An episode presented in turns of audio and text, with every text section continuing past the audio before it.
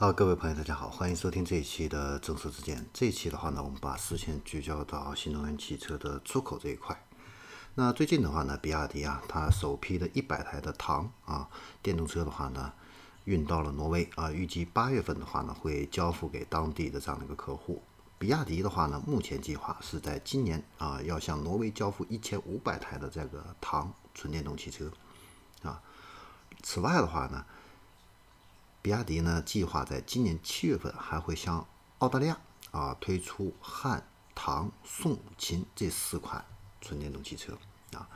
那比亚迪的话呢，应该说是新能源汽车出海的老牌的这样的一个玩家啊。此前呢，它打头阵的一直都是商用车啊。目前的话呢，它在全球累计交付的各类的纯电动的客车的话呢，已经超过了六点五万辆。并且呢，在全球的五十多个国家和地区，超过三百个城市在运营啊，包括美国的洛杉矶、英国的伦敦啊、日本的京都啊，还有新加坡的这个吉隆坡等等啊这样的一些城市。那除此之外的话呢，长城、吉利这些老牌的车企的话呢，它也在推进新能源汽车的这个出海啊。那比如说这个。呃，上汽啊，上汽的话呢，去年啊，整车出口啊，海外销售的话呢，是达到了三十九万辆，连续五年蝉联全国的这样的一个冠军。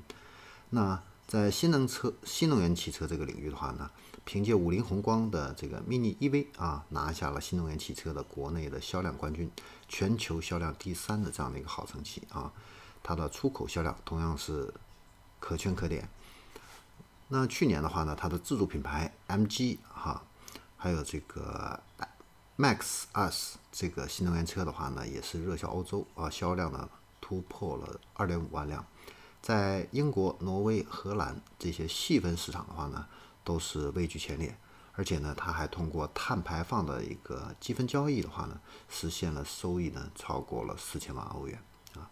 那上汽的话呢，目前是计划在二零二五年呢，要在欧洲啊突破十万辆的这样的一个销量。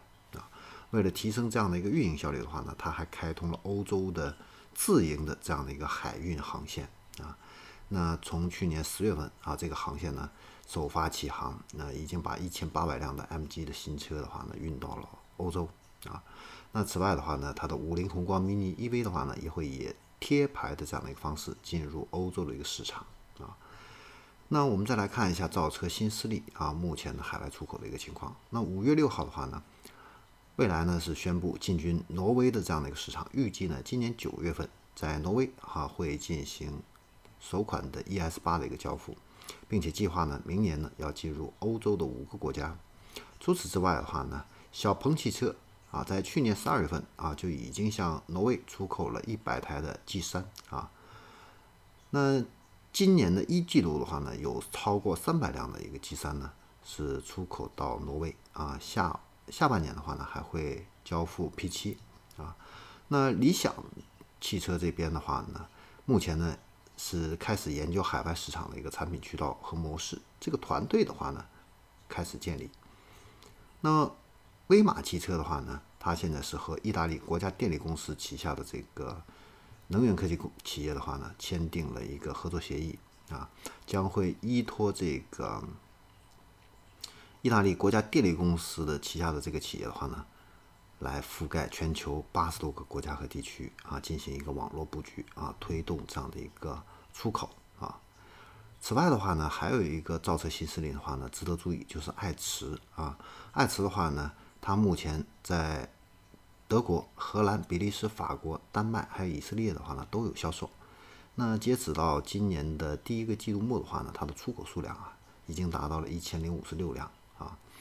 超过了去年这样的一个总和。那截止五月底的话呢，它累计出口的话呢，已经达到了两千五百辆啊。这个成绩的话呢，应该说在造车新势力里边的话呢，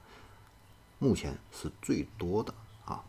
好，那关于我们国家的这个新能源汽车的一个出口的一个情况的话呢，就给大家分享到这里啊。我们下期再见。